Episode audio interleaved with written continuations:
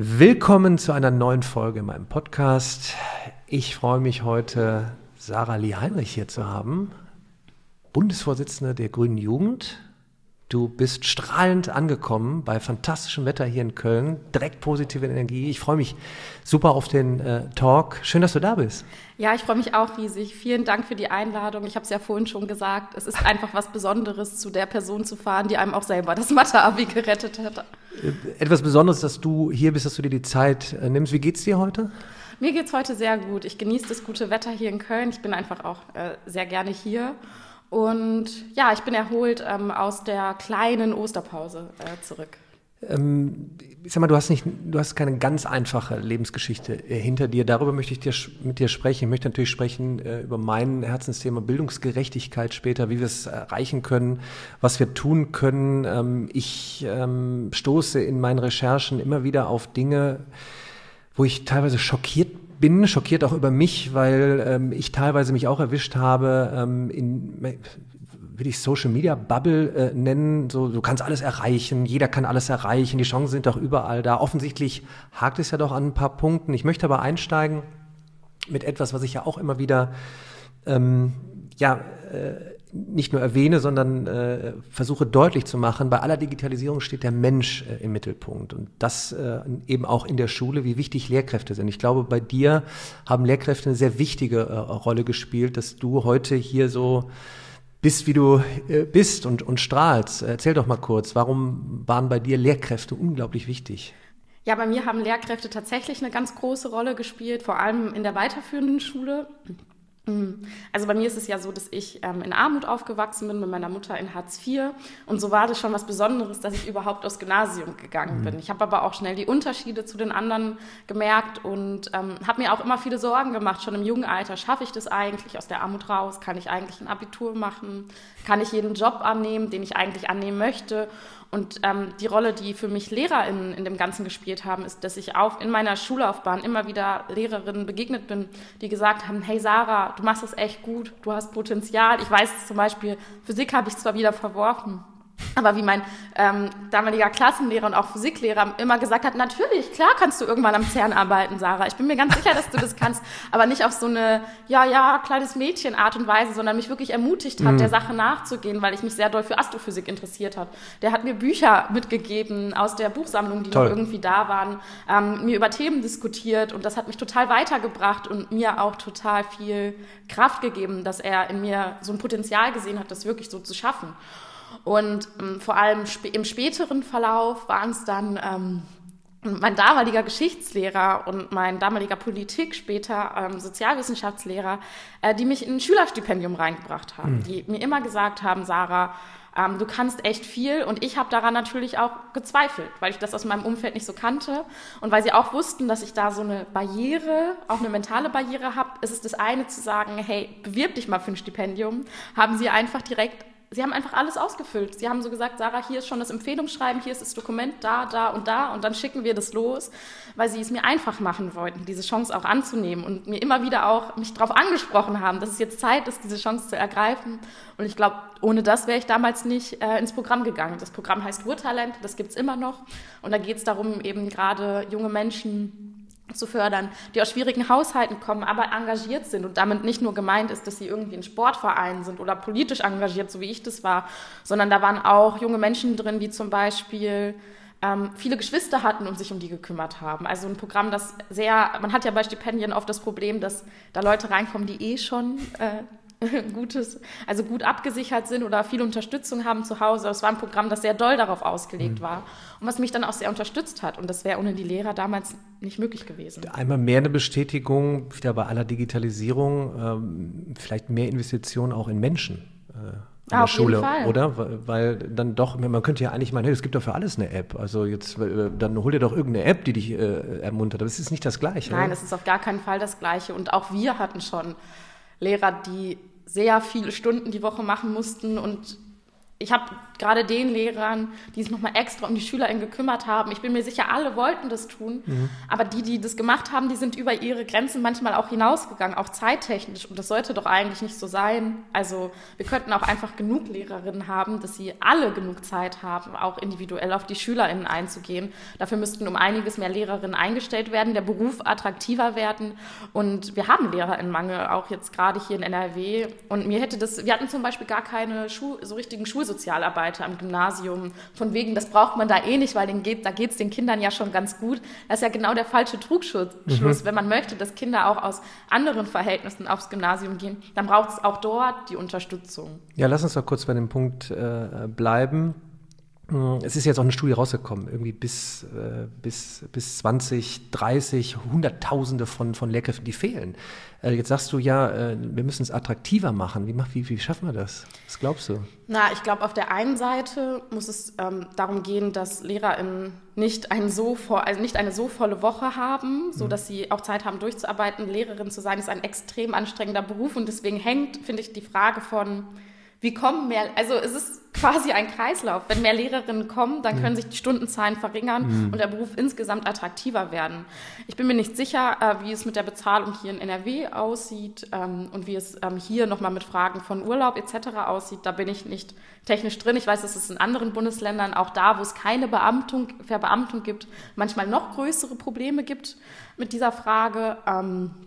Ja, und dafür müssen dann eben auch die Gelder bereitgestellt werden, um das zu machen. Wir reden so viel darüber, dass alles sich ändert, Menschen ihre Arbeitsplätze verlieren, aber eigentlich brauchen wir ganz viele Menschen, die dorthin kommen.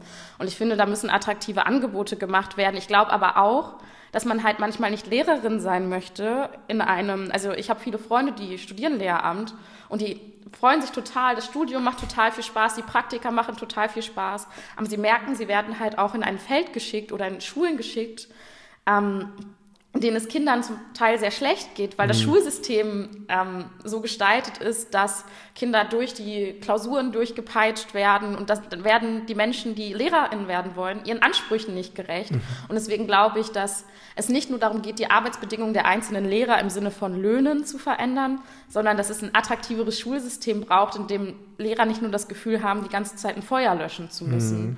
Und das können nicht LehrerInnen alleine machen. Ich glaube, das sind auch politische Rahmenbedingungen. Ich erinnere mich zum Beispiel an die G8, G9-Umstellung in NRW. Ja, da erinnere ich mich auch dran. Und dann doch wieder äh, zurück und vor und ich weiß es nicht und doch. Und eigentlich sollte es ja mal ein bisschen entschleunigen, ja. äh, anstatt nur Druck und noch in, äh, in, immer kürzeren Zeitabständen und dann noch früher äh, Abitur und äh, durch. Also es ist ein, ja, es ist, äh, es ändert sich sehr viel. Und da die, den, ich glaube, es gibt nicht die eine Lösung, ne? aber gerade nochmal die Bestätigung, auf jeden Fall Investition in den, in den Menschen, den Lehrberuf attraktiver zu machen. Du hast es jetzt nochmal bestätigt, ja, der, der Trugschluss, ach ja, und dann auch im Gymnasium, das ist ja alles toll, da brauchen wir jetzt nicht mehr Menschen. Wir können jetzt eigentlich alles ausstatten mit schönen äh, Endgeräten und Software. Und dann Wenn hat sich das wenigstens das wäre. Was meinst du damit? ja, also wenn es, wenn, wenn es wenigstens nicht nur noch Overhead-Projektor geben würde. Also es ist ja nicht mal so, dass es ähm, mhm. dann digital gut ausgestattet ist. Reden wir ja sicherlich später drüber. Ich finde ich finde es so gut, dass du sagst, Investitionen in den Menschen. Tatsächlich ist es ja politisch so, dass ähm, wenn du mehr Lehrer einstellst, wenn du politisch mehr Ausgaben dafür bereitstellst, zählt das als soziale Ausgaben, mhm. weil es um die Löhne der LehrerInnen geht. Und dann mhm. denke ich mir so, aber wenn es Investitionsprogramme gibt, kann man deswegen manchmal nicht in mehr LehrerInnen investieren. Das ist ja absurd. Mhm. Eigentlich sollte es ja vollkommen in Ordnung sein, genau dafür Geld bereitzustellen, weil es einem manchmal mehr bringt als das neue Whiteboard. Aber politisch ist das gar nicht so einfach. Ich frage mich immer, mh, dieser Tage, wir haben ja im Vorgespräch mal ein bisschen drüber geschnackt, ähm, es sind so viele Gelder da. Äh, eigentlich höre ich mal so, so Unsummen. Ja? Und dann höre ich dann wieder auf der anderen Seite, wenn ich dann mit Lehrkräften spreche, wenn ich mit Schülerinnen spreche, äh, Studentinnen, ähm, jetzt, wenn ich mit dir spreche, irgendwie, so, warum kommen die Gelder nicht an oder einfacher? Es, es, es gibt so viele tolle Lösungen. Also ich, du hast jetzt von diesen, von, von deinen Lehrkräften äh, gesprochen. So, so, kann man das nicht irgendwie kürzer gestalten, so die Wege? Was, was, was glaubst du irgendwie? Ja, also ich bin da, also da gibt es ja immer viele Meinungen zu, mhm. was man entschlanken, was nicht. Ähm, ich finde es zum Beispiel auch richtig, dass es einfacher wird, auch für einen Bund einfach Gelder an die Länder dafür zu geben mhm. und das einfacher zu gestalten. Das war ja längere Zeit ein Tabu. Ich habe das Gefühl, auch rund um Corona und den Digitalpakt bricht das so ein bisschen auf, dass man sagt, nee, das ist schon richtig, dass der Bund da auch mitmischt. Ähm, aber natürlich geht es gar nicht, dass solche Sachen an der Bürokratie dann am Ende scheitern oder da auch daran scheitern, dass man dann vor Ort niemanden hat, der es umsetzen kann. Also erinnern wir uns noch an diese ganze Luftfilterfrage, wo man eigentlich noch Experten gebraucht hätten, die die Voraussetzungen in den Schulen schaffen, damit die überhaupt, also auch das Personal ist ja gar nicht da. Und äh, da hatte ich das Gefühl, dass dann ähm, also dass sich daran eigentlich der Investitionsstau schon wieder gezeigt hat, weil niemand war in der Lage, damit umzugehen. Alle waren mit 10.000 Dingen beschäftigt, irgendwie damit beschäftigt, einen halbdigitalen Unterricht mit Overhead-Projektoren oder so äh, zu organisieren. Das war peinlich und vor allem total schade für die vielen jungen Menschen, die da viel, viel mehr verdient hätten. Äh, genau, und in diesem ganzen äh, Wust der, wie machen wir jetzt den Biounterricht, äh, um Gottes Willen dann digital, ähm, eins zu eins einfach nur projiziert, ähm, dann eigentlich lieber um die Themen äh, kümmern, wie geht es euch eigentlich äh, gerade? Ne? Also gerade jetzt äh, durch den schwarzen Schwan Corona, ne, den keiner vorhersagen konnte, psychischer Druck, jetzt auch noch der Krieg mit dazu, also völlig andere Themen auch. Äh, sollte es nicht auch darum gehen, ähm, ich sag mal, mehr zu, hint zu hinterfragen, wie geht's? Ja, und ähm, das Ding ist, also das hört sich dann immer so hart an, wenn man das so sagt, aber unsere Schule ist halt schon sehr doll und das hat man, finde ich, an der G8 und G9-Frage haben es dann ja auch Politiker mal endlich ehrlich ausgesprochen. Es geht halt darum, dass die Leute halt fit für den Arbeitsmarkt sind am Ende des Tages. Mit G8 wollte man sie ein bisschen schneller auf dem Arbeitsmarkt haben. Darum, dass es den jungen Menschen damit, also konnte ja jeder sofort sagen, natürlich geht es niemandem besser, damit einen Stoff, ein Jahr Stoff noch irgendwo mit reinzuquetschen. Und ich glaube, solange unser Schulsystem nur darauf ausgelegt ist, dann ist halt weniger Zeit für das, wie geht's dir eigentlich an der Stelle. Dann investiert man halt nicht so viel in die Sozialarbeit oder die Therapeuten und in die Hilfe dort vor Ort, obwohl es mittlerweile Studien gibt, die darüber reden, dass so jedes, jede zehnte junge Person oder sogar noch mehr psychische, ernste psychische mhm. Probleme haben, die nicht einfach nur Pubertät ähm, etc. sind. Und ähm, sich dafür die Zeit zu nehmen, aber da ist halt wieder die Frage, ne? also ich kann da den LehrerInnen auch gar keinen Vorwurf machen, also wann sollen sie sich denn die mhm. Zeit dafür nehmen? Mhm. Und da können, also da muss man dann vielleicht auch darüber nachdenken, Schule war für mich der Ort, an dem ich mich den ganzen Tag aufgehalten habe. Ich war in der SV, ich habe die Nachmittagsbetreuung gemacht, ich habe die Mikrowelle im Lehrerzimmer mitverwendet für mein Mittagessen, ich habe da gewohnt. Ich habe wirklich bei der Schule gewohnt. Du warst auch sehr früh Schülersprecher? Ja, ich war auch Schülersprecher. Mit 15 schon? Oder? Ja, das war, das war eine Verrückt. Gute, das war eine gute Zeit. und ich habe es geliebt in der Schule. Und die Schule als so ein Lebensmittelpunkt von jungen Menschen ja, ernster zu ja. nehmen, heißt Treff, halt auch, Treffpunkt. dass es ein Treffpunkt ist. Das heißt auch, dass Lehrer auch nicht jede Aufgabe übernehmen müssen, sondern dass auch Menschen von externen Aufgaben übernehmen können und auch Räume geschaffen werden können für das, wie geht's dir oder wie geht's weiter. Ähm, ich finde, da muss man jetzt auch einen Lehrerberuf nicht immer so überfrachten in mhm. diesen Fragen. Da muss man aber das Schulsystem öffnen, damit das möglich wird. Sowohl zeitlich muss mhm. das möglich werden, als auch von den Ressourcen. Also ganzheitlich äh, denken, ja, nicht wieder jetzt Flickwerk die nächsten Jahre, ja. Ausschreibungen, um Gottes Willen, da in die Ecke ein Endgerät, da hinten, äh, was weiß ich, das hin und hier, sondern wirklich mal nachgedacht ähm, umgesetzt, getestet. Ähm, damit wir da aber in die Zukunft gehen, brauchen wir, glaube ich, ein bisschen mehr Leine für, für die Lehrkräfte, die jetzt da sind, äh, die wollen euch mit ins Boot holen, wenn ihr gerade ja, äh, die, die jungen Menschen ja, äh, ja berichten. Ne? So, was, was interessiert uns, was sind denn eigentlich unsere, unsere, unsere Pains äh, jetzt gerade wirklich? Das ist mir auch irgendwie so ein bisschen zu kurz gekommen. Ich habe mir gefragt, mein Gott, jetzt durch Corona war doch die Chance eigentlich mal zu sagen, entschleunigt euch doch mal, hinterfragt doch jetzt mal. Ähm, das Thema Bildungsgerechtigkeit, ne, wo, wo, wo ich ja äh, massiv hinterstehe. Die Entscheidung, äh, meine Videos auch, auch äh, kostenlos zur Verfügung zu stellen, ähm, Mathematik, ähm, die Plattform, die wir betreiben, ja, für, für, für Mathefragen, ja. Wenn jetzt gerade äh, dann das Video nicht geholfen hat, dann stellt eine Frage, kommt mit echten Menschen zusammen, ähm, äh, vernetzt euch. Mhm welche Rolle hat Bildung für dich gespielt? Welche, welche Rolle spielt Bildung für dich? Also ich glaube, wenn ich jetzt so an meine Schulzeit zurückdenke, konnte ich total viel lernen und mitnehmen. Am Ende des Tages habe ich in der Schule tatsächlich auch meinen Weg zu dem gefunden, was ich später mhm. machen wollte, nämlich im Politikunterricht, der mich damals sehr doll beeinflusst hat. Das heißt, für mich war ja so, also wenn ich jetzt daran denke, wo bin ich, wie bin ich eigentlich dahin gekommen, wo ich jetzt bin, war ja einer der Knackpunkte der Politikunterricht, wo wir damals über Hartz IV geredet haben mhm. und ich einfach durch die Information, dass es Hartz IV gar nicht schon immer gab, dass es eine politische Entscheidung war und durch so ein Verständnis davon, wie die Gesellschaft funktioniert und ich darüber gebildet wurde, ähm, ich den Entschluss gefasst, okay, wenn ähm, politische Entscheidungen sind ja veränderbar, dann möchte ich mich einbringen. Das heißt, es war für mich eine richtig wichtige Erkenntnis und das war für mich Bildung. Und ich glaube, ähm, klar ähm, habe ich auch in sehr vielen anderen Fächern viel gelernt. Ich konnte herausfinden, was ich gut kann und was ich nicht gut kann. Liebe Grüße an den Kunstunterricht. das lief irgendwie für mich nicht so gut. Und das war total schön, aber es waren auch also Schulbildung war für mich ganz oft auch darauf ausgelegt, dass ich halt das gemacht habe, was ich musste und nicht, was ich wollte. Mhm. Und ähm, ich habe auch mein Mathe-Abi gemacht und ich bin auch, ähm, also ich hatte auch Spaß bei Mathe. Viele Dinge davon ne, inhaltlich, also ich habe abstrakt vielleicht Kompetenzen daraus mitgenommen, aber viele Punkte, bei denen ich mich inhaltlich durchgebissen hatte und das Gefühl habe, wenn ich dieses eine Konzept nicht durchblickt habe, dann gibt es jetzt ein schlechtes Abi, ist jetzt auch, also hat mich jetzt in meinem Leben nicht weitergebracht, außer vielleicht mein Stresslevel gehoben, würde ich sagen. Und jetzt in der grünen Jugend versuchen wir zum Beispiel sehr viel Bildungsarbeit zu machen, aber sagen immer Bildung nicht wie in der Schule, weil es mhm. nicht nur darum geht, ähm, dass am Ende eine Prüfung geschrieben wird, sondern weil wir uns grundsätzlich versuchen zu fragen, wie funktioniert eigentlich die Gesellschaft, ähm, warum sind Dinge so, wie sie sind, warum ist zum Beispiel unser Schulsystem eigentlich gerade so, wie es ist und was können wir daran ändern. Und das ist eine tolle Art von Bildungsarbeit, die mich sehr weitergebracht hat, auch über die Schule hinaus. Und viele unserer Mitglieder sagen eben auch, boah, ich habe so ein schlechtes Verhältnis zu Bildung entwickelt, weil es für mich sehr viel mit Druck und mit Leistung zu tun hatte und nicht damit, neue Erkenntnisse zu bekommen. Und jetzt sehe ich das wieder anders. Und eigentlich sollten ja, also schön, dass wir das machen können als grüne Jugend. Und wir machen das zuhauf.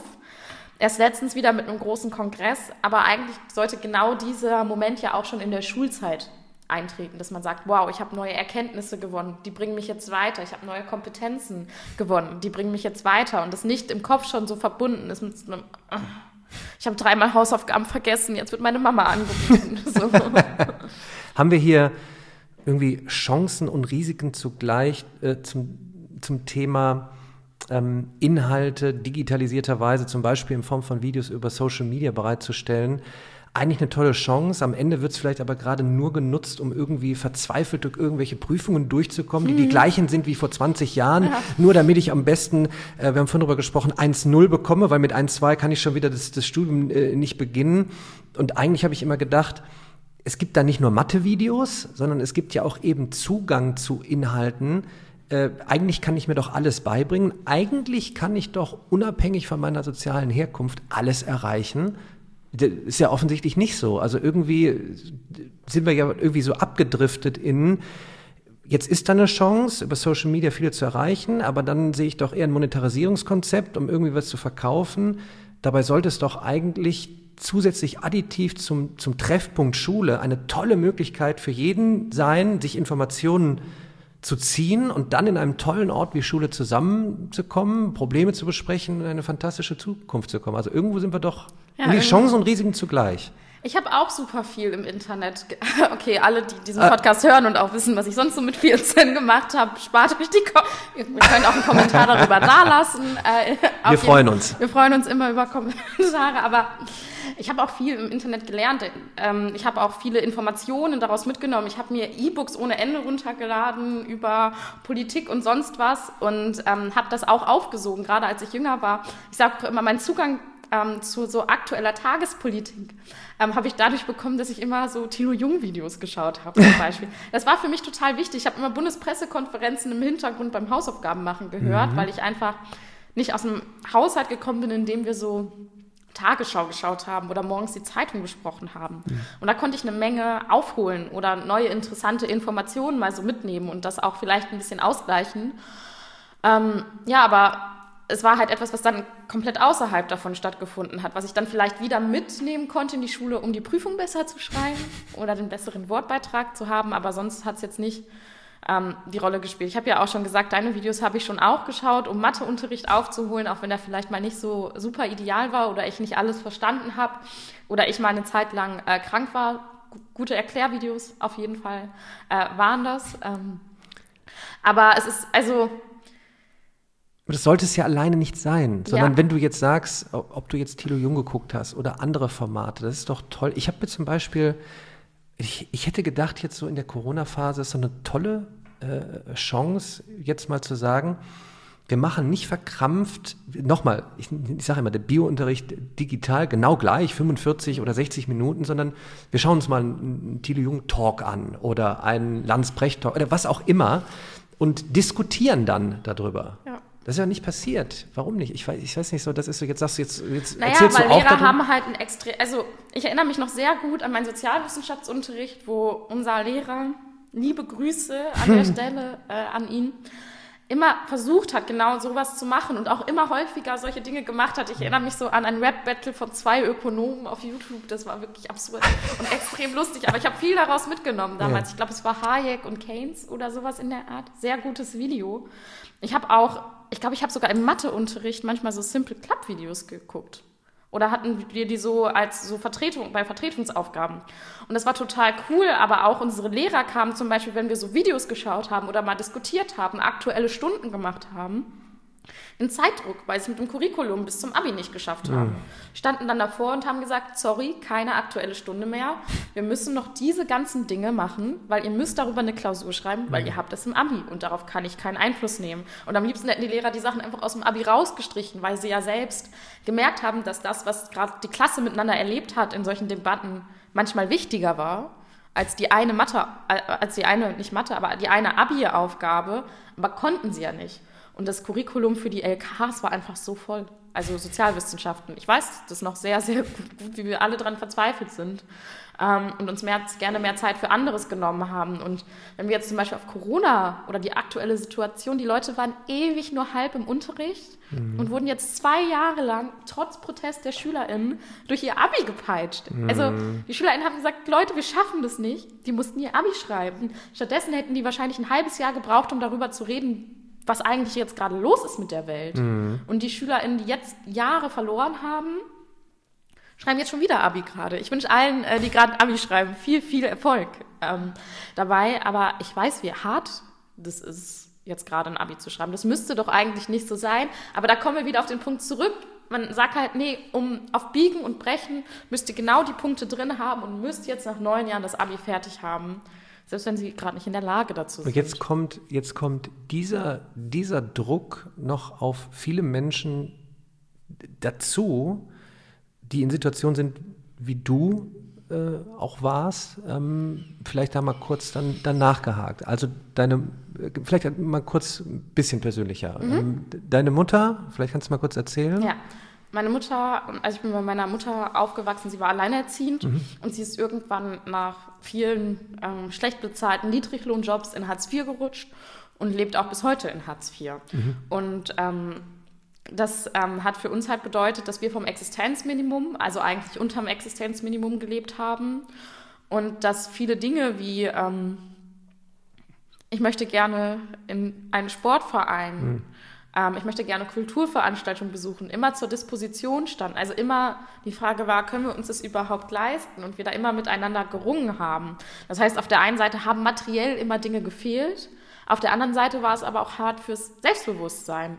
Weil, weil wir in einer Gesellschaft leben, du hast es vorhin am Anfang angesprochen, wo wir so sind, wenn du dich anstrengst, kannst du alles schaffen. Was heißt das denn dann für alle, die, sich, die, die es nicht geschafft haben? Dass sie sich nicht angestrengt haben. Hm. Und so dachte ich dann irgendwann, Mama und ich sind selbst schuld. Und das hat auch zu Streit zwischen meiner Mutter und mir geführt und auch dafür, dass, ähm, ja, dass das Narben in der Psyche hinterlässt und hinterlassen hat. Und das geht eben nicht nur mir so, sondern über zwei Millionen Kindern in Deutschland, mhm. ähm, die in Hartz IV leben. Und jedes fünfte, fast vierte Kind in Deutschland lebt in Kinderarmut gerade. Und manchmal ist es total unsichtbar. Ich dachte auch ganz lange, ich wäre die Einzige quasi auf der Schule, war ich natürlich nicht. Aber dadurch, dass man jungen Menschen sagt, also dadurch, dass die Gesellschaft allen Menschen sagt, wenn du es nicht geschafft hast, bist du selbst schuld. Jeder ist seines eigenen Glückes Schmied. Will man das natürlich auch nicht zugeben. Mhm. Und so war ich sehr, sehr, viel Zeit in meiner Kindheit und Jugend damit beschäftigt, das so gut wie möglich zu geheim zu halten hm. und ähm, nicht aufkommen zu lassen. Und ich habe gerade gesagt, ich habe so viel Zeit in der Schule verbracht, auch weil ich Nachmittagsbetreuung in der Schule gegeben habe. Als Hartz-IV-Empfänger kannst du nur so, auch als Kind, nur so ungefähr 100 Euro gut verdienen und danach wird, wird alles darüber um 80 Prozent angerechnet. Ja, das hat mich schockiert. Absurde. Ist so in der Zeit, in der wir leben, eine, also eine, eigentlich eine super Möglichkeit, Einkommen irgendwie zu generieren und dann ist dann Deckel. Und ja, und deswegen habe ich dann in der Schule Hausaufgabenbetreuung für 100 Euro gemacht, also. quasi an der Grenze und ähm, habe mir da dann eben das dazu verdient, was nicht möglich war. Mhm. Das ist manchmal, manchmal war es der Ausflug, manchmal war es ein Eis, manchmal war es ein Bier auf dem Stadtfest in Unna. Also all solche Dinge, die man eigentlich so als wenn man gerade jung ist, man versucht herauszufinden, was man so mag, wo man so hin möchte, dann versucht man ja auch viel zu erleben und ähm, das konnte ich mir dann knapp vielleicht leisten, aber ich finde, minderjährige Menschen sollten nicht dafür arbeiten müssen, eine normale Kindheit und Jugend zu haben. Das finde ich ganz absurd. Dort jetzt nochmal, jetzt kommt darauf die, diese Situation, in der wir jetzt nochmal sind, plus dann eben, dass vielleicht auch jetzt in, in Zukunft jetzt hast du nochmal angesprochen, Schule als Ort der Begegnung, ja, für dich auch als Möglichkeit, ne, Menschen zu treffen, äh, dich zu entfalten, äh, Unterstützung zu bekommen. Jetzt fällt das für viele dann teilweise weg. Wer weiß, was, was, was post-Corona noch passiert. Dann sind viele abgeschnitten. Aber dann sollte es doch heutzutage möglich sein, dann doch irgendwie Orte zu schaffen, wo man dann, also, oder anders gefragt, also, wie lösen wir denn so ein Problem, dass wir eigentlich Zugang zu Bildung wirklich für jeden ermöglichen?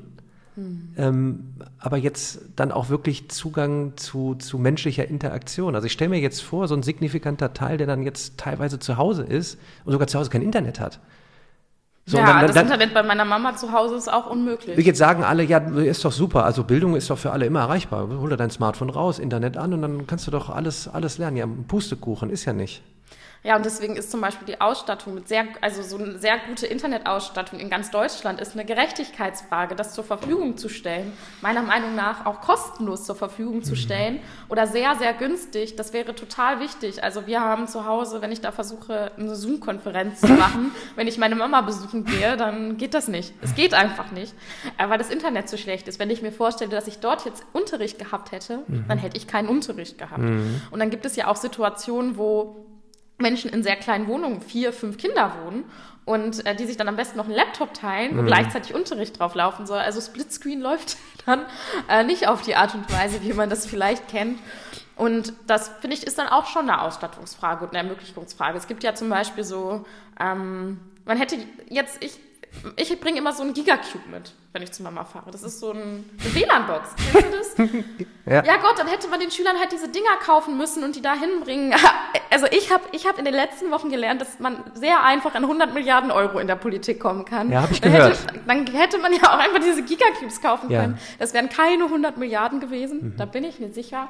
Aber zur Bildungssicherheit in Deutschland hätte es eine Menge beigetragen, dafür zu sorgen, auch schnell einfach eine kreative Lösung zu finden, zu sagen, hier stehen die Dinger, kommt zur Schule, holt euch die ab, hier ja. Laptop, hier Internet, zack. Ganz einfach. Ja. Hier iPad von mir aus. Zack. Das Kostenlos, bitteschön, nehmt es einfach, ist egal. Und ähm, dass wir genau an solchen Sachen dann so knauserig werden. Warum ist das so? Ist es das Thema, weil es das Thema Bildung ist und es nicht so ist? Ich, ich meine, es ist doch so logisch. Ist gut, dass du das gesagt hast, weil sonst erzähle ich immer über, ähm, wenn wir jetzt nicht alle Schulen also die erste Traumvorstellung, voll ausstatten, super, ganzheitlich gedacht etc. Trotzdem, wenn man eben nicht in dem Ort Schule ist, sondern mhm. bei deiner Mama zu Hause, dann möchte ich ja auch deinen Zugang haben. Das wäre doch nur gerecht, dass es jeder hat. Jetzt Auf hast du gerade gesagt, nimm die Cubes, hau sie rein und los. Ich denke mir immer, wenn ich im Lotto gewinnen würde, ja, dann zahle ich den Spaß gerne.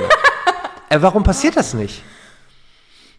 Ich glaube, darauf habe ich gar keine abschließende Antwort. Ich Dann fordern sagen, wir es einfach. Ja, ich würde schon sagen, dass wir das fordern. Oder? Internet für alle, kostenlose Geräte für alle. Das ist total, das ist genau die richtige Forderung in dieser Zeit. Mhm. Und wenn wir das jetzt nicht investieren, weißt du, ne, also ich bin von der Grünen Jugend, alle wissen das, ich bin jetzt nicht so eine Liberale oder bin jetzt nicht so, ja, mh, hm, Hauptsache gute, für, äh, gute Kinder für den Arbeitsmarkt oder sowas in der Art. Und, also gute Kinder werden zu guten Arbeitern, wenn sie erwachsen sind für den Arbeitsmarkt natürlich. Aber selbst aus derer Perspektive würde es ja sogar Sinn machen, äh, die Leute da gut auszustatten und ihnen die Möglichkeit geben. Vielleicht kann man da einfach so ein unheiliges Bündnis äh, schmieden und dann vertreten wir das alle zusammen. Aber ich merke, dass dann doch wieder viel darauf gesetzt wird, dann sehr punktuell zu fördern, dass man anfängt, knauserig zu werden.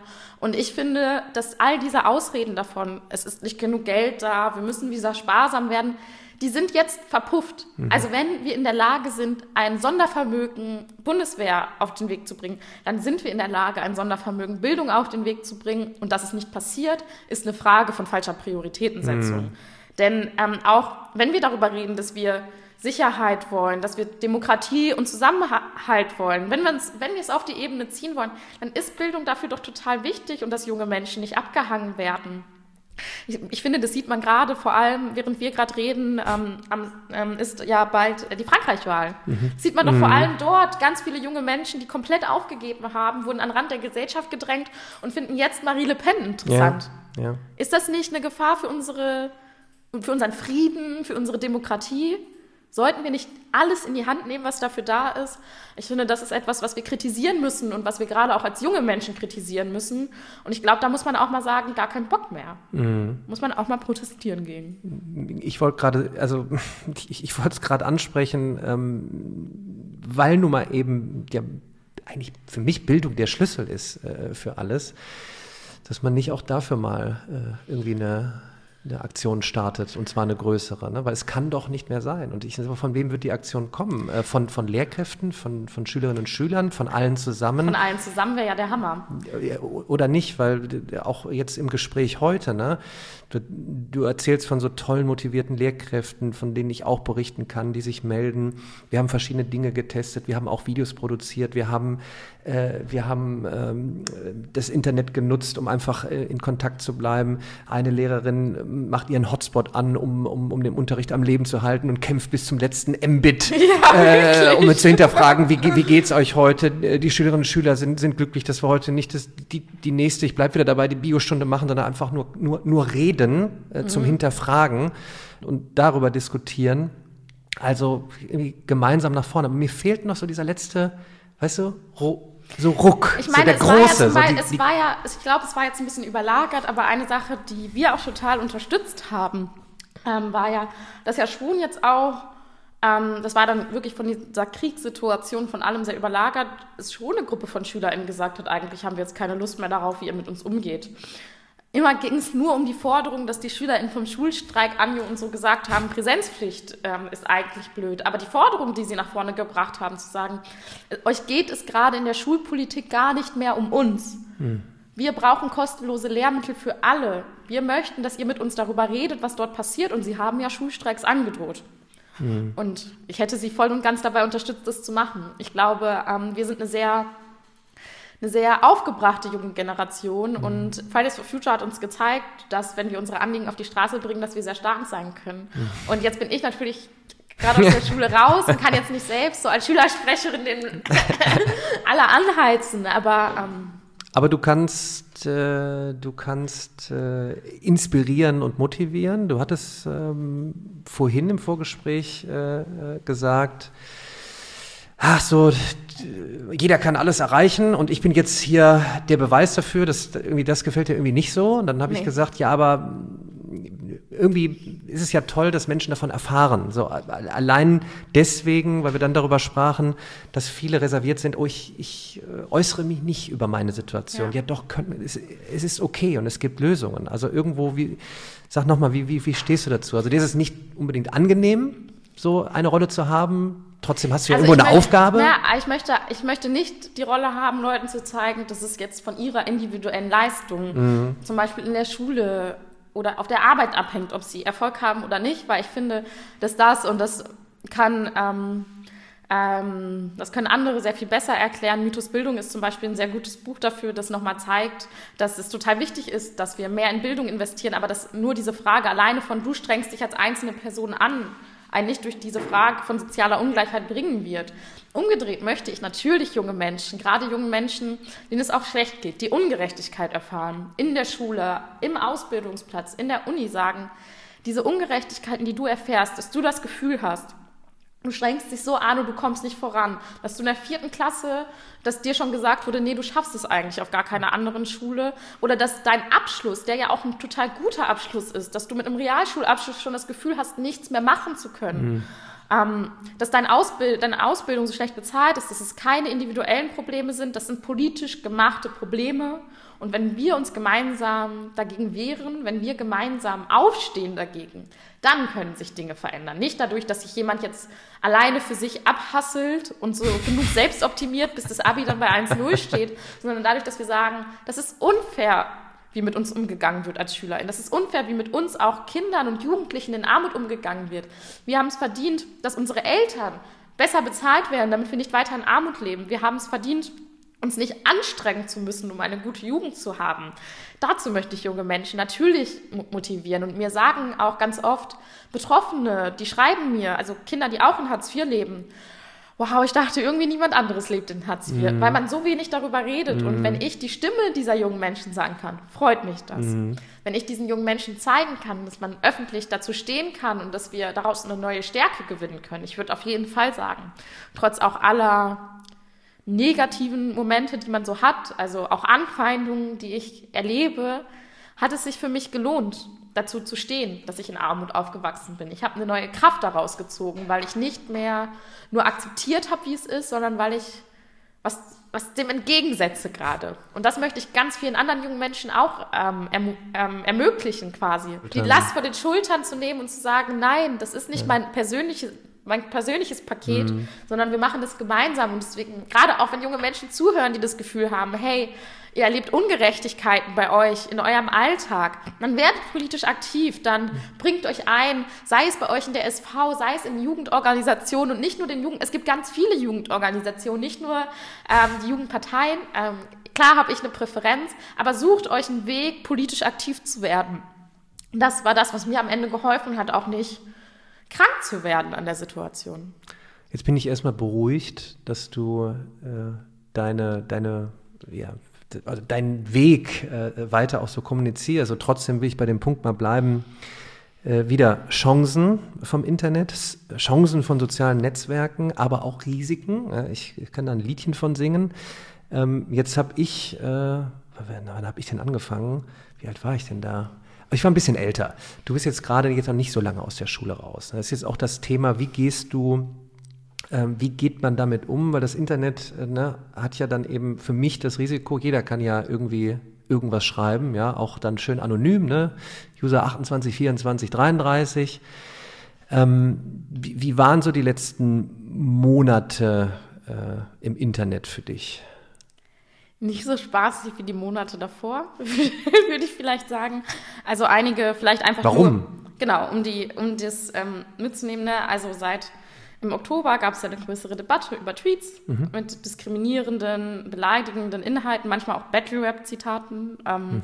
die ich mit äh, 14 ins Internet gefeuert habe, für die ich mich wirklich von ganzem Herzen entschuldige. Mhm. Die hatte ich schon länger gelöscht, die kamen dann wieder hoch und das Internet vergisst nicht. Tipp Nummer eins, Leute, aufpassen, was ihr auf TikTok postet mittlerweile, ist ja nicht mehr Twitter. Mhm. Ähm, aber ähm, also ich hatte eine große, auf der einen Seite total viel berechtigte Kritik, aber seit dem Zeitpunkt sehr stark verstärkt auch Hass. Und ähm, das habe ich ja irgendwann auch öffentlich gesagt. Mich erreichen auch Drohungen mhm. mit Androhungen zur Gewalt oder auch Morddrohungen. Deswegen ich auch eine Zeit lang aus der Öffentlichkeit zurückgewichen bin. Und das war für mich total hart. Mhm auf der einen Seite, weil ich Angst hatte natürlich, auf der anderen Seite, weil ich vorher so viel Zeit im Netz verbracht habe und das mhm. für mich eigentlich auch ein schöner Ort war. Und danach war ich irgendwie so ein bisschen angestrengt. Also ich mhm. hatte Angst, sage ich das Richtige, sage ich das Falsche. Dann egal, was ich gesagt habe, Leute haben mir gesagt, dass ich scheiße bin quasi. Das schaffen ja quasi, also die, die sowas sagen wollen, schaffen es ja auch sehr viel lauter und deutlicher rüberzubringen, als die, die eigentlich gut finden, äh, was man macht. Und dann hatte ich irgendwie einfach keinen Bock mehr mhm. auf soziale Medien. Jetzt geht's wieder. Ich glaube, mhm. ich werde wieder lockerer. Mhm. Ich poste auch wieder Memes und so. Ich finde, ich, ich, ich, ich habe nicht mehr das Gefühl, jedes Wort auf die Goldwaage zu legen, weil ich gemerkt habe, Leute, die damit ein Problem haben, haben sowieso jetzt irgendwie damit ein Problem. Ich kann ehrlich und authentisch damit umgehen, welche Fehler ich gemacht habe. Mhm. Aber das Anliegen, über das wir gerade geredet haben, dass mhm. ich mich für soziale Gerechtigkeit einsetzen möchte, das ist zu groß und zu wichtig, als dass ich jetzt sage, okay, ich packe meine Sachen und gehe. Außerdem ist das Internet auch zu lustig, als dass ich mich daraus wegziehen kann. Ich bin einfach sehr gerne auf TikTok beispielsweise. Ähm, und deswegen ich weiß noch nicht, was alle, also man sagt ja immer, man lernt was aus so harten Situationen. Ich weiß noch nicht. Der Standardspruch. Genau, ich weiß noch nicht genau, was all die Learnings sind. Ich weiß, dass mein Verhältnis sich jetzt langsam wieder eingependelt mm. hat. Aber es ist schon nicht nur nett im Internet. Ich, äh, es, es, ist halt ein, ein, sehr wichtiger Punkt, weil es natürlich sehr schade wäre, äh, wenn, wenn, wenn du durch durch, durch das, was da passiert ist, dann dich auf einmal komplett zurückziehst, ne? was man ja auch verstehen äh, könnte. Ne? Ist das, ist es vielleicht auch ein Punkt, ähm, wo wir eben in dieser sich dynamisch entwickelten, äh, sich entwickelnden Welt äh, darüber sprechen müssen, dass man in der Schule eben auch äh, Kommunikation über soziale Netzwerke thematisieren ja, also sollte. Also Thema, also ich, äh, Mobbing und was passiert. Und es muss ja auch nicht jeder ein Brand werden.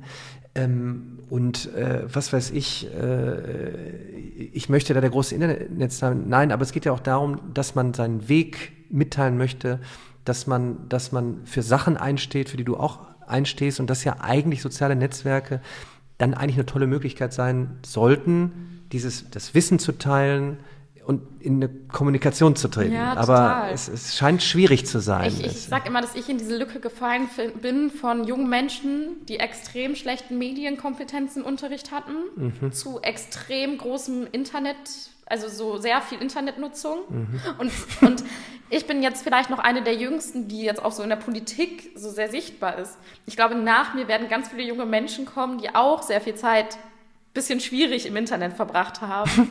äh, den ich wirklich empfehle, versucht noch, versucht noch Dinge zu löschen äh, mhm. vorher und das einzuordnen.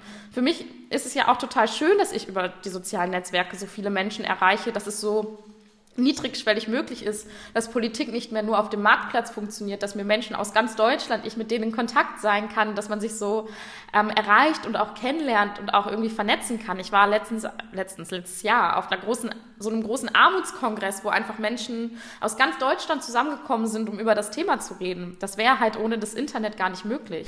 Ähm, aber ich glaube, dafür braucht es bessere, auf der einen Seite über diese Gefahren, bessere Aufklärung und dann aber auch, ich finde schon auch richtig, über diese Frage von so Selbstoptimierung miteinander zu reden. Mhm. Aber nicht, ich glaube, Schule hat dann manchmal so, so cringige Ansätze, das ist so ein bisschen, ich stelle mir das halt so vor, wie das dann so eine Stunde ist, wo einem die Lehrerin so sagt, ihr seid gut, wie ihr seid. und also das, das bringt, glaube ich, nichts. Das wäre mhm. für mich wieder der Punkt, wo eigentlich wieder andere in die Schule kommen müssten. Was heißt wo, andere?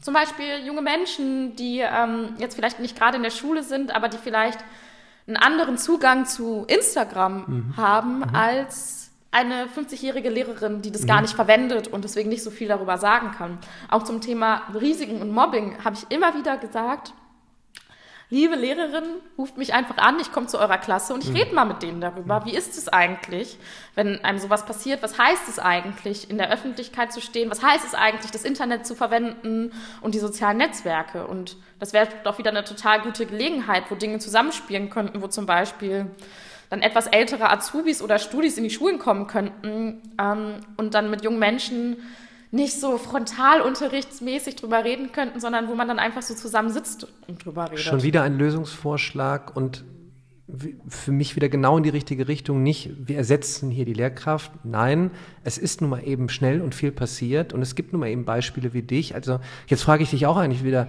eigentlich müsstest du ja Anfragen en masse haben, äh, an, an Schulen vorbeizukommen. Bis jetzt noch nicht. Ich, ich, ich, ich sage es immer wieder. Das ist doch, ist doch, vielleicht lag es an Corona, dass es auch ein bisschen schwierig war, einen dabei zu haben, aber ich freue mich. Ich würde wirklich gern vorbeikommen. Wo ich, wobei ich da auch wieder reinkallen würde, das sollte doch auch wieder ja, in, im, im Jahr 2022 jetzt oder von mir aus in den letzten zwei Jahren kein Thema mehr gewesen zu sein, dich dazu zu schalten online, um ja. einfach nur darüber zu diskutieren. Ja. Ähm, wo, wo, ich, ich will jetzt gar nicht fragen, wie ist deine Ansicht, wie wir die Schulen ausstatten, sondern wir haben es ja praktisch schon ja. diskutiert. Aber auch das wieder jetzt ähm, bevor ja, wir. dann haben die Lehrer wieder keine Zeit dafür, weil es nicht eingeplant ist und sie Mhm. auch irgendeine Verantwortung für, für, dafür haben, dass ihre Schüler durch die Prüfungen kommen. Ne? Soll- das ist alles im Kreis. Muss die Ansage von der Politik kommen? Muss die Ansage vom Rektor kommen? Ähm, mutigerweise wirklich einfach mal zu sagen, passt mal auf. Ich nehme jetzt mal das Zepter hier in die Hand. Ich sage jetzt mal als, als Rektor und sage, liebe Lehrkräfte, ihr kriegt jetzt Leine, ja? Und wenn ihr mal am Lehrplan vorbeischießt, macht einfach. Also irgendwie so, irgendwo, irgendwoher muss doch eine Initialzündung Ich, kommen. ich glaube, es wäre schon, natürlich haben Rektoren da so Spielräume, die sie dann auch irgendwie nutzen und LehrerInnen. Aber ich glaube, wir müssen, um damit nicht am Ende die Lehrer das Gefühl haben, dass sie Schuld daran haben, wenn ihre Schüler die Prüfung nicht so gut schreiben, braucht es da eine politische Lösung für. Und die liegt für mich im Curriculum. Also wir müssen, das hört sich immer so blöd an, aber wir müssen, wir müssen das anders gestalten. Wir müssen das, was Schüler in der Schullaufbahn lernen sollen und wie viele Stunden, also hinter jedem, du weißt es genauso gut wie ich, hinter jedem Stochastikpunkt stehen halt Schulstunden, die man braucht, bis man das gepeilt hat. Dann müssen wir halt aussortieren, umsortieren, darüber reden, wie lange Schulzeiten eigentlich sein sollten, was wo stattfinden kann. Wer sollte mal darüber, wer sollte mal darüber reden? Wer sollte da mal zusammenkommen? Ich erinnere mich an, an eine Folge von, von Lanz vor 150 Jahren gefühlt mit Richard David Brecht, ja, als äh, Brecht fragte, so, wir kriegen jetzt mal hier ein paar Milliarden, ja, und können mal entscheiden, wen holen wir denn zusammen? Um darüber nachzudenken, wie gestalten wir das jetzt? Wen würdest du denn zusammenholen? Ich würde auf jeden Fall erstmal die SchülerInnen zusammenholen. Zum Teil sind sie auch organisiert in den LandesschülerInnenvertretungen. Das heißt, es gibt dort Menschen, die ganz doll im Kontakt mit den SchülerInnen sind. Ähm, ich glaube, das ist eine der wichtigsten Gruppen. Ich würde die LehrerInnen zusammenholen. Aber ich würde eben auch zum Beispiel Pädagoginnen äh, dazu holen. Ich finde auch interessant, mit Menschen zu reden, die aus der Schule raus sind. Also, aber nicht im Sinne von vor 50 Jahren raus, sondern vielleicht eher in meinem Alter raus. Also so Menschen, die irgendwo zwischen 20 und 25 hängen und darüber reden können und vielleicht ein bisschen mit ein bisschen mehr Abstand darüber reden können. Hey, jetzt habe ich meine Ausbildung fertig, jetzt habe ich irgendwie meinen Bachelor, meinen Master fertig. Dafür, da, das hat es mir eigentlich gebracht, das hat es mir auch nicht gebracht. Und ähm, dann gibt es sicherlich noch einige weitere Gruppen. Ich glaube, das wäre aber sehr, sehr, sehr wichtig, um gemeinsam darüber ins Gespräch zu kommen. Wir haben schon so oft drüber gesprochen, ne? Irgendwie muss es, also ich, ich glaube, wir können uns nicht darauf verlassen, dass es irgendwie irgendwo einer entscheidet, sondern Nein, wir müssen ne? das selbst einfordern. Veränderung kommt dann, wenn der Druck dafür groß genug ist. Ich glaube, dafür ist es total wichtig, dass wir ins Gespräch kommen, aber dafür ist es auch wichtig, dass wir aktiv werden und dass man im Zweifel auch mal Druck macht. Du hast mal gesagt, Kinder sollten sich nicht selbst aus der Armut herausarbeiten müssen. Ja. So, was, was, was würdest du denn fordern? Also ich finde, dass kein Kind in Deutschland in Armut leben darf. Und jetzt kann man sich fragen, wie macht man das? Es gibt ja zum Beispiel das Konzept von so Kindergrundsicherung, dass man sagt, man unterstützt Familien mehr. Stehe ich voll hinter, ist ein wichtiges Projekt der nächsten Bundesregierung. Aber man muss schon sagen, Kinderarmut ist Familienarmut. Kinderarmut ist Elternarmut. Man wird niemals nur Kinder aus der Armut holen können. Und in Deutschland, weißt du, wie viele Millionen Menschen in Deutschland in Armut leben? Nein. Schätz mal. Ein paar Millionen? 13. Wow, 13 Millionen Menschen in Deutschland leben in Armut. Und der Großteil. 13 Millionen, da können wir jetzt die 13 Prozentzahl ausrechnen. Von 13 Das ist ja- Millionen. Jede sechste bis siebte Person in Deutschland lebt in Armut. Und der Großteil der Erwachsenen, die in Armut leben, ein Teil davon ähm, ist arbeitslos. Das ist so. Der Großteil von den Menschen, die arbeitslos sind, unfreiwillig arbeitslos, weil sie nicht mehr den richtigen Job finden, weil sie langzeitarbeitslos sind, weil es einfach mehr Arbeitslose als Arbeitsplätze gibt in Deutschland, finde ich auch ganz, äh, ganz äh, wilde Statistik. Aber du hast dann einen viel größeren Teil der Menschen, die in Armut leben, die arbeiten im Niedriglohnsektor. Und für mich bedeutet Kinderarmut dafür zu sorgen, dass die Eltern gut abgesichert sind. Und das bedeutet, dass die Löhne steigen müssen und dass niemand mehr 40 Stunden die Woche arbeiten sollte und dann trotzdem noch in Armut lebt, sondern jeder in der Lage sein sollte, von seinem Job gut leben zu können und seine Familie auch durchbringen zu können. Und das ist etwas, das hat dann nicht nur was mit Sozialleistung zu tun und auch nicht nur was damit, dann doch die 450 Euro verdienen zu dürfen, sondern das hat was mit Arbeitsmarktpolitik zu tun. Das hat was damit zu tun, dass die Dinge, die in der Agenda 2010 damals passiert sind, mir ist Hartz IV passiert, 13 Millionen Menschen, die in Armut leben, ist aber auch zu einem großen Teil der Niedriglohnsektor, über den wir immer wieder reden in Deutschland, passiert. Der muss ausgetrocknet werden. Dann schaffen wir es auch, dass Kinder in glücklicheren Familien aufwachsen. Und dann geht es aber auch um solche Sachen wie in Ballungszentren. Ne? Ich komme aus dem Ruhrgebiet, da geht es jetzt gerade noch. Ähm, ich, Köln nicht so ganz. ähm, die Mieten. Also mhm. wenn wir mhm. darüber reden wollen, dass Familien genug Geld haben, auch damit ihre Kinder eine gute Zukunft haben wollen, klar können wir dann darüber reden, dass sie mehr Kindergeld, mehr Kindergrundsicherung kriegen sollen. Das ist richtig. Wir könnten aber auch darüber reden, wie kriegen sie eigentlich in anderen Bereichen Spielräume. Und wenn mhm. Familien 50 Prozent ihres eigenen Geldes dafür ausgeben, eine Wohnung zu bekommen, mhm. wo die Kinder sich vielleicht sogar noch ein Zimmer teilen müssen, weil, weil es sonst zu teuer wird, dann bringt das auch ganz viele Menschen in Armut in Deutschland. Mhm. Und das ähm, ist für mich immer total wichtig mitzuthematisieren, wenn wir um Arm über Armut reden. Dann geht es ganz oft um Arbeit und dann geht es ganz oft um Verteilungsfragen. Und auch bei Kinderarmut geht es eben genau darum, dafür zu sorgen, dass einfach niemand mehr in Armut leben muss. Und ich glaube fest daran, dass das möglich ist. Und deswegen engagiere ich mich politisch mhm. dafür. Da merkt man eine Passion. Da brauche ich auch gar nicht zu fragen, warum bist du eigentlich in die Politik äh, gegangen? Ja, es war, also für mich war wirklich dieses Gefühl von, die, auf der einen Seite die eigenen Ungerechtigkeiten zu erleben, mhm. aber auch immer wieder zu merken, dass es so vielen anderen Menschen schlechter geht, als es ihnen gehen müsste. Und zwar nicht, weil sie in Selbstmitleid hängen, sondern weil die politischen Spielregeln gegen sie gerichtet sind. Also wenn ich auf diesem Armutskongress war und mit den Menschen dort geredet haben und sie mir ihre Geschichten erzählt haben davon, wie sie sich für Job für Job für Job beworben haben, dann in einen schlecht bezahlten, befristeten Job reingerutscht sind dann wieder da rausgerutscht sind, wieder zurück in Hartz IV, wieder in den nächsten Minijob reingerutscht sind, keine Sozialversicherungsbeiträge bezahlt haben und dann in Altersrente, hm. äh, ähm, in Altersarmut reingerutscht sind. Das ist nicht deren Schuld. Und ich wünsche mir, dass das anders ist und dass jeder ein gutes Leben führen kann. Und da geht es mir nicht darum, dass jeder reich wird. Und deswegen finde ich diesen Aufsteigerbegriff, dann hakt es bei mir immer so, weil, ey, was, was, was, also was hat die Pflegerin denn Schlechtes gemacht? Also wenn wir sagen, alle sollen aufsteigen irgendwo hin, wollen wir dann, wenn der Pflegeberuf so schlecht ausgestattet ist oder wenn ganz viele andere Berufe, äh, zum Beispiel die Kassiererin bei Rewe so wenig Lohn bekommt, wollen wir, dass es keine Kassiererin mehr gibt? Hm. Nee, wir wollen eigentlich, dass die gut bezahlt sind und dass sie glücklich werden können in ihren Jobs und natürlich wechseln können, wenn sie möchten. Aber diese Art von, das hat für mich auch was mit Freiheit zu tun. Also frei zu sein, das Leben zu, so zu leben, wie man möchte, einen Job zu ergreifen, den man mag und dann davon leben zu können und ähm, seine freie Zeit mit den Dingen verbringen zu können, die man liebt, seinen Hobbys nachzugehen, Zeit mit seinen Liebsten zu verbringen. Dafür braucht es aber soziale Gerechtigkeit, weil ganz viele können das gerade nicht.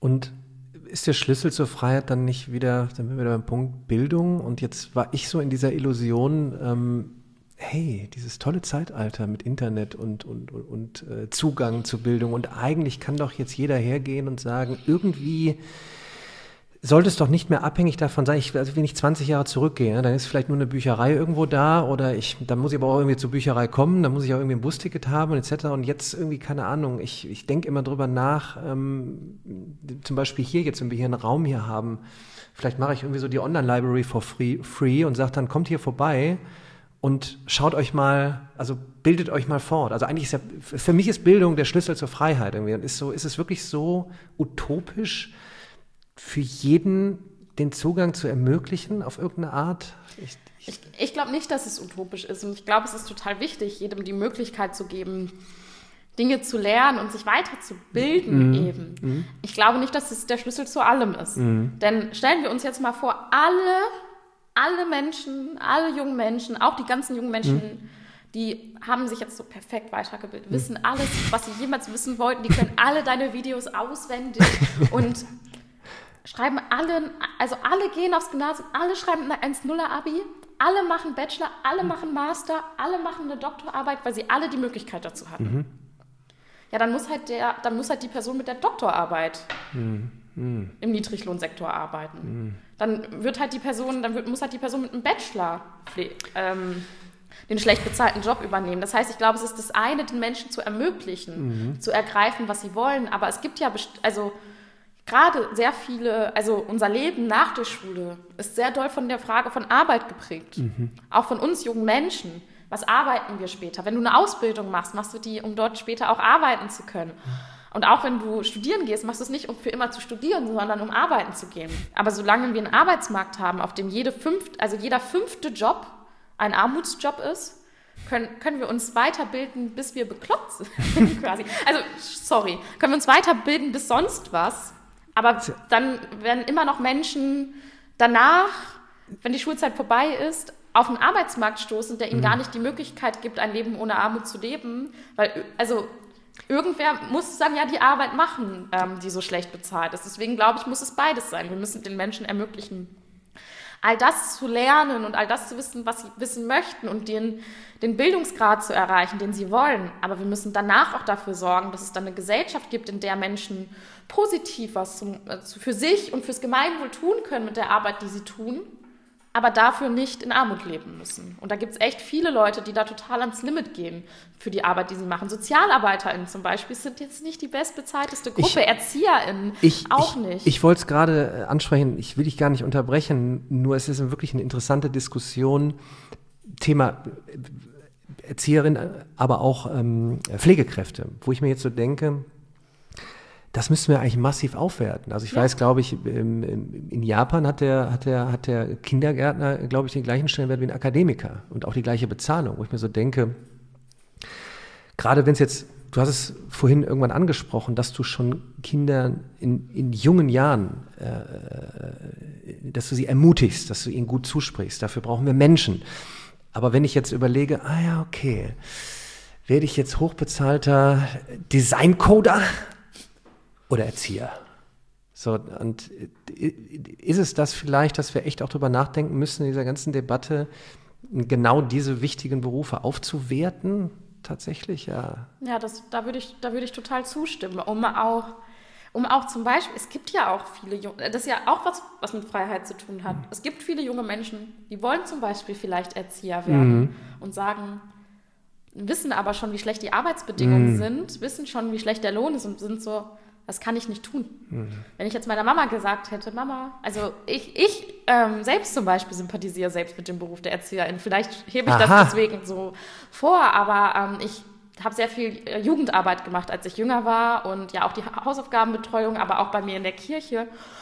Und ich liebäugel auch weiter damit. Ich wollte gerade sagen, du bist ähm, so eine strahlende Person. Also ich so, meine, meine Nichte, mein Neffe, die würden sich so freuen. Also das ja, ich will, ich will mich auch freuen. Und gleichzeitig, also jetzt gerade stehen erstmal andere Sachen an. Wer weiß, vielleicht werde ich es ja irgendwann. Und gleichzeitig weiß ich, wenn ich meiner Mama gegenüber sitze und ihr so sage, ja, ich werde jetzt Erzieherin, dann ist sie so, ah, kannst du nicht doch irgendwas machen, wo du ist keinen kaputten Rücken hast nach 20 Jahren und mehr verdienst. Und es ist doch auch Unfreiheit, dass ich dann ja. sagen muss, hey, eigentlich möchte ich das, mhm. aber ich müsste mhm. mich quasi für meine Passion dafür entscheiden, auch in Armut zu leben oder in einem Job zu leben, der gerade so ausgestaltet ist, dass ich irgendwann krank davon werde. Mhm. Ist es eine, kommt das als Problem noch mit dazu, dieser Stellenwert, äh, den die, die Generation vor uns oder Generationen vor uns, ja, äh, die Eltern, die Großeltern äh, irgendwie noch sehen, so, oh, aber wenn da der akademische Abschluss ist, nur dann ist es, äh, nur dann bist du etwas und bitte mach das und dann baut das in dir wieder einen Druck auf, oh, dann mache ich es aber lieber.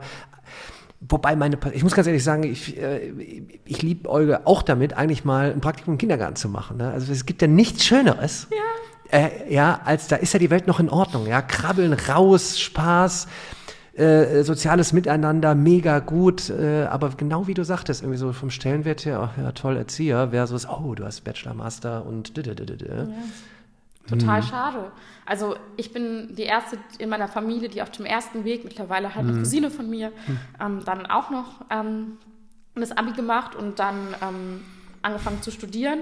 Bin die erste, die ähm, quasi studieren gegangen ist hm. und Mama ging es jetzt nicht darum, dass sie das schon so kannte aus der Familie, sondern eher, dass sie sich gewünscht hat, dass ich abgesichert bin. Und ich mhm. würde nicht sagen, dass es jetzt eine Illusion war. Sie mhm. hat ja recht. Mhm. Es ist wahrscheinlicher. Es gibt ja so Situationen, da nur weil, also für dieselbe Arbeit, nur weil du einen anderen Abschluss hast, wirst du höher bezahlt. Und du machst halt dieselbe Arbeit äh, und wirst dann höher eingestuft. Und ähm, deswegen verstehe ich auch das Bedürfnis zum Beispiel von meiner Mama zu sagen, Sarah, ich möchte, dass du abgesichert bist später ich möchte das nämlich auch. Und ähm, trotzdem würde ich mir wünschen, dass das nichts damit zu tun hätte, welchen Job ich ergreife, sondern dass ich dem nachgehen könnte, was mein Herz mir sagt. So. Wenn das, das ist, Erzieherin zu werden, dann Erzieherin zu werden. Wenn ich jetzt an die ganze Bildungsdebatte denke, ähm, bestätigt das eigentlich nur wieder, jetzt, jetzt kommt die Traumversion, ja, wir statten alle Schulen aus. Wahnsinn, ja, top. Also, also wirklich mit allem Gerätschaften, Software, Internetzugang, rasend schnell, überall. Die Unis auch, also sensationell. Die Berufsschulen auch. Die Berufsschulen, ja, alles super. Und dann, dann haben wir vielleicht doch diesen, diesen Platz Kindergarten irgendwie ver äh, vergessen, äh, weil da fängt es doch schon, schon so früh an eigentlich schon. So. Und die sind auch total überlastet. Also da muss eine Person auf viel zu viele äh, Kinder gleichzeitig aufpassen. Hm. Und dann sagt man wieder, ah, mehr ErzieherInnen, das wären aber Sozialausgaben, das geht nicht. Wir dürfen ja auch keine Schulden machen und Umverteilung geht auch nicht. Leider, haben wir, leider haben wir dafür kein Geld, was absurd ist. So, ist einfach eine politische Entscheidung. Aber gerade auch Kindergärtnerin zu ermöglichen, ihrem Beruf besser nachgehen zu können. Ähm, ich finde es total, also Anfang März ähm, war das so, dass wir gemeinsam mit der Gewerkschaftsjugend und äh, den Jusos und äh, der Linksjugend ähm, zum 8. Mai, das war der Frauenkampftag oder der feministische Kampftag, ähm, wie man heute sagt, ähm, auf die Straße gegangen sind und gemeinsame Aktionen gemacht haben. Das, der Schwerpunkt war das Thema Fürsorgeberufe, weil zu dem Zeitpunkt die Erziehungs- und Sozialberufe in den Arbeitskampf gegangen sind. Mhm. Das heißt, ErzieherInnen haben gesagt, wir legen jetzt die Arbeit nieder, bis wir besser bezahlt werden, mhm. weil sie besser für die Menschen da sein wollen. Und die sind dann in einem totalen Konflikt, weil sie wissen, sie lassen damit ja andere im Stich. Also gerade ErzieherInnen, die, da merkt man das ja auch total, dass man dann so ist, so, ah, ich muss das jetzt aber noch ertragen in der Pflege oder in der Erziehung, weil ich kann die ja nicht alleine lassen. Wo sollen, also wenn die niemand betreut, was passiert denn dann? Aber eigentlich müssten wir ja sagen, das Beste für die Kinder oder das Beste für die gepflegte Person und den Pfleger ist, dass die Arbeitsbedingungen besser mhm. werden und ähnlich wie bei den Schülern und den Lehrern sich zusammenschließen und solidarisch sagen, wir wollen, dass sich jetzt etwas ändert und wir lassen uns auch nicht so gegeneinander ausspielen. Das fand ich voll stark, dass sie in den Arbeitskampf gegangen sind, obwohl das so schwierig ist, dieses Thema zu thematisieren, weil dann viele Leute auch wütend sind. Äh, warum hat denn jetzt der Kindergarten zu? Was soll denn das? Aber das ist genau das, was wir vorhin gesagt haben. Mhm. Am Ende braucht es Druck. Ja. Und dann muss man ähm, den auch mal ausüben, finde ich. So, jetzt kriegst du die, die Entscheidungshoheit. Äh, ja, ich habe ja vorhin schon gehört, wo die Reise bei dir hingeht, politisch. Äh, äh was sich deine Mama wünscht. Äh, gucken wir mal, ja, ich sage es jetzt mal nicht. Du kriegst jetzt äh, die, die Entscheidungshoheit. Äh, was, was würdest du jetzt kurzfristig ändern? Ich meine, es ist viel zu ändern, aber vielleicht jetzt so. Ganz kurzfristig also langfristig würde ich das komplette Schulsystem natürlich umwerfen, aus dieser Art von, wir lernen da das Curriculum durch so ein Kompetenzlernen mehr zu machen, ne, interdisziplinar. Haben wir alle schon 10.000 Mal drüber geredet. Und ganz kurzfristig würde ich einfach richtig, richtig viel Geld in die Hand nehmen, eine massive LehrerInnen-Offensive machen, dafür sorgen, dass wir tausende neue LehrerInnen haben, es extrem attraktiv machen, auch Menschen aus anderen Berufen, vielleicht auch gerade aus den Branchen, die jetzt sehr für Transformation betroffen sind, ihnen auch das, An sie müssen nicht, aber ihnen auch das Angebot zu machen, möchtest du, möchtest du vielleicht umschulen, aber zu besseren Bedingungen, als mhm. du jetzt gerade denkst. Klar wechselst du nicht von einem Job, wo du richtig viel verdienst und du 35 Stunden arbeitest in die Schule, aber es ist ja auch schön, mit jungen Menschen zu arbeiten. Das heißt, riesige Offensive, damit wir in den nächsten Jahren tausende neue Lehrerinnen überall einstellen können. Ich würde dafür sorgen, dass in den Schulen, also dass es für jede, jede Schülerin kostenloses Laptop und iPad. Von mir aus einfach, man muss ja nicht, hatten wir ja 100 Milliarden, das ist ein Sondervermögen, muss man ja nicht äh, schludern, kann man direkt nicht kleckern, klotzen, sagt man doch. direkt alles mitgeben, plus das Internet massiv, Breitbandausbau, damit auch überall das Internet eben ist. Ähm, ich würde die Schulen komplett neu aufrüsten. Ich würde schon dafür sorgen, dass es ähm, auch kurzfristig, selbst wenn wir nicht das ganze Schulsystem umwerfen können, und habe ich schon die Frage von einer offenen Ganztagsschule ist eine sehr wichtige. Das heißt, den Schulen mehr Mittel dafür zur Verfügung zu stellen, eine richtig schöne offene Ganztagsschule bei sich vor Ort zu realisieren, gerne auch mit externen, die man dann dafür bezahlt, bestimmte Kurse durchzuführen bei sich an der Schule. Ähm, ich würde den Schülervertretungen Geld in die Hand geben, um zu überlegen, welche Projekte wollt ihr eigentlich noch mhm. umsetzen, um das gemeinsam dann, ich kenne ich kenn die Gremien ja, gemeinsam mit den Eltern und äh, den Lehrern dann auf der Schulkonferenz zu beschließen. Also auch denen da quasi die Möglichkeit zu geben und einfach mal richtig aufzurüsten in der Bildung. Das wäre, glaube ich, das, was ich gerne sofort machen würde. Und ich glaube, so ein großes Programm, wo man dann auch die Möglichkeit hat, das zu, so, zu etwas zu machen, was die gesamte Gesellschaft mitnimmt, wo Eltern, also wenn man, wenn man nicht nur sagt, man macht hier mal ein bisschen was, man macht da mal ein bisschen was, sondern wenn sich eine Regierung, wenn sich die Politik mal hinstellt und sagt, das ist unser Projekt für die nächsten Jahre, mhm. dann können sich ja die Eltern daran beteiligen und sagen, hey, das ist uns aufgefallen. Dann können ja. sich die Lehrer anders daran beteiligen, dann können sich die Schüler anders dabei beteiligen und dann können wir das zusammen anpacken. Das wäre das wär meine Vorstellung davon, wie das funktionieren kann. Klingt nach einem Masterplan, ähm, den ich mir auch eigentlich genauso gewünscht hätte. Ähm, in den letzten zwei Jahren irgendwann so ein Ausruf und genau ganz nach vorne. Und weil das, das ist das Flagship hier, Bildung. Ähm, vielleicht so zum Ende hin jetzt, jetzt ist das das Wunschdenken, ne? und ich mache es jetzt auch schon ein paar Jahre mit, äh, ein paar Jahre länger ja. und immer, wann kommt es und wie, wie kriegst du es hin? Und vielleicht ist, ich habe hier eine, äh, es gibt eine Studie und demzufolge wünscht sich 54 Prozent der 14- bis 24-Jährigen mehr junge Menschen in der Politik. 37 Prozent fordern sogar mehr Präsenz von Politikern in sozialen Medien. Ist es vielleicht ein Schlüssel, so die Politik massiv zu verjüngen? Ist das vielleicht ist, ist eine Frage, ist so, oder mhm. wie, wie, nimmst du es wahr? Spürst du gerade einen Drive so an, an, an Menschen? Also ich spüre schon einen Drive. Ich bin ja gerade viel in Berlin und für uns zum Beispiel, als, also gerade merkt man das zum Beispiel total im Bundestag. Wir als Grüne Jugend haben 27 junge Menschen, in, also unter 35, einer ist, glaube ich, jetzt drüber gesprungen. Aber sieben, 27 junge Menschen aus der Grünen Jugend sitzen da jetzt gerade im Parlament. Vorher saß da jahrelang niemand, mhm. der äh, so jung war. Und jetzt ist unsere jüngste Abgeordnete 23. Und das macht natürlich einen Unterschied, auch wie man miteinander ähm, umgeht, welche Themen man und welche Erfahrungen man mitbringt. Aber ich glaube, am Ende des Tages, keine Ahnung, wenn ich mich jetzt, wenn ich jetzt mir gegenüber, ich überlege mal, wer so ein junger Politiker von der CDU ist, äh, ist Philipp Amthor noch so jung? Wenn ich dem jetzt so, wenn ich dem jetzt gegenüber sitzen würde, dann würde ich sagen, Bildung ist wichtig. Dann würde er sagen, Bildung ist wichtig. Und dann würde ich sagen, nehmen wir jetzt ein paar Milliarden für die LehrerInnen-Ausbildung in die Hand, entweder über Schulden oder über äh, eine Besteuerung von hohen Einkommen. Dann würde er sagen, nee. also ich glaube, man darf sich nicht einbilden, dass weil hinter dieser Frage, wie wir das Bildungssystem anders ausstatten, liegen ja schon wieder Verteilungsfragen. Mhm. Oder wenn wir über den Arbeitsmarkt reden, haben wir ja gerade Niedriglohnsektor mhm. sowieso. Und da haben wir dann doch nicht immer nur, weil wir jung sind, mhm. ähm, dieselbe Meinung hm. dazu. Ich glaube deswegen, ja, es braucht eine Verjüngung von auch Parteienpolitik, so, aber es braucht auch außerhalb nur der Altparteien quasi junge Menschen, die sich dynamischer einbringen. Wir sind ja nicht mehr die, die nur auf Gremiensitzungen rumsitzen. Wir als Grüne Jugend sagen auch immer, wir stehen zwischen Straße und Parlament, weil wir eben auch vor Ort Aktionismus machen wollen und uns einbringen wollen. Und deswegen glaube ich, es braucht auch viele junge Menschen, die, also es braucht ein anderes Verständnis davon, was heißt eigentlich, ab wann ist man in der Politik? Mhm. Mich fragen Leute immer, ob ich Politikerin werden möchte. Und ich bin immer so, äh, aber was mache ich denn außer Politik?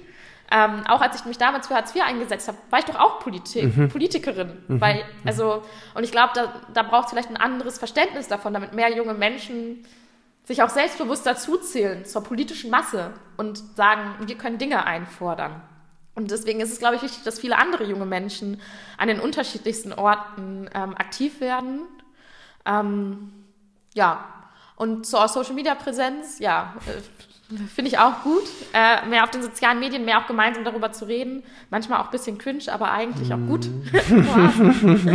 Mm. ja, aber mehr als noch mehr, also mehr als noch mehr Spitzen wünsche ich mir auch einfach generell mehr junge Menschen, die sich einbringen und einen Weg finden, sich selbst zu ermächtigen und zu sagen, ich lasse das nicht weiter auf mir sitzen, weil es ist das eine, wenn du oben an der Spitze jemanden hast, der mit den besten Intentionen, auch wenn du jetzt, äh, Entschuldigung. Auch wenn du jetzt hier äh, Bildungsminister äh, sein würdest, könntest du auch nicht alles umsetzen. Selbst mhm, wenn du mhm, wolltest mhm. sogar. Und ich würde sagen, nicht mal alle Bildungsminister, LG an Karliczek, wollten äh, Dinge breit umsetzen. Selbst du wärst dann angewiesen auf einen Druck mhm. und auf, auf einen Hebel mhm. und auf eine Bewegung und auf, auf Möglichkeiten. Und ich glaube, sowas passiert von unten, dadurch, dass sich von unten viele Menschen zusammenschließen und nicht nur dadurch, dass oben jemand den richtigen Hebel drückt.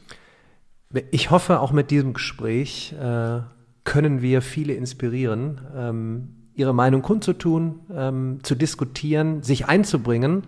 Ich danke dir für das Gespräch äh, mit wirklich äh, tollen Inhalten. Äh, ich habe es wirklich echt genossen. Ich, äh, ich danke dir für deinen Mut jetzt auch weiterhin in die Öffentlichkeit äh, zu gehen. Äh, also wirklich, du, du auch der, der Vorteil, wenn man vor Ort zusammenkommt. Ne? Ja. Diese Dynamik, du strahlst, du hast so eine positive Energie. Ich muss ganz ehrlich sagen, ähm, ich hoffe ein bisschen, dass du den Weg äh, zur Erzieherin findest. Das ist echt Wahnsinn. Komm gerne nach Remscheid, ja. Äh, wir sind gerade, mein Neffe kommt jetzt, ne? Äh, der würde sich echt freuen. Ich war nicht.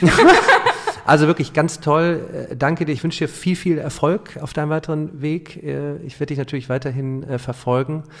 Ähm, ich bin mal gespannt, wo wir uns das nächste Mal wiedersehen. Und ich, ich, wir, kämpfen weiter für Bildungsgerechtigkeit. Ähm, ich sehe da optimistisch der Zukunft entgegen, wenn es noch mehr Menschen wie dich da draußen gibt, die sich dann auch ja, irgendwie vereinen und dann die Zukunft positiverweise gestalten. Danke dir. Danke, Daniel, dass ich hier sein durfte. Ich fand das Gespräch auch super und danke dir auch, dass du ja quasi auch über deine, keine Ahnung, zugeschriebene Rolle als der, der einem so durchs Mathe-Abi geholfen hat, ähm, hinaustrittst und dich jetzt auch für Themen politisch einbringst. Ich glaube, das ist total wichtig und damit bist du gerade auch ein Vorbild für viele junge Menschen, dass man auch einfach mal machen kann. Äh, deswegen freue ich mich, dich bald mal wiederzusehen. Danke dir.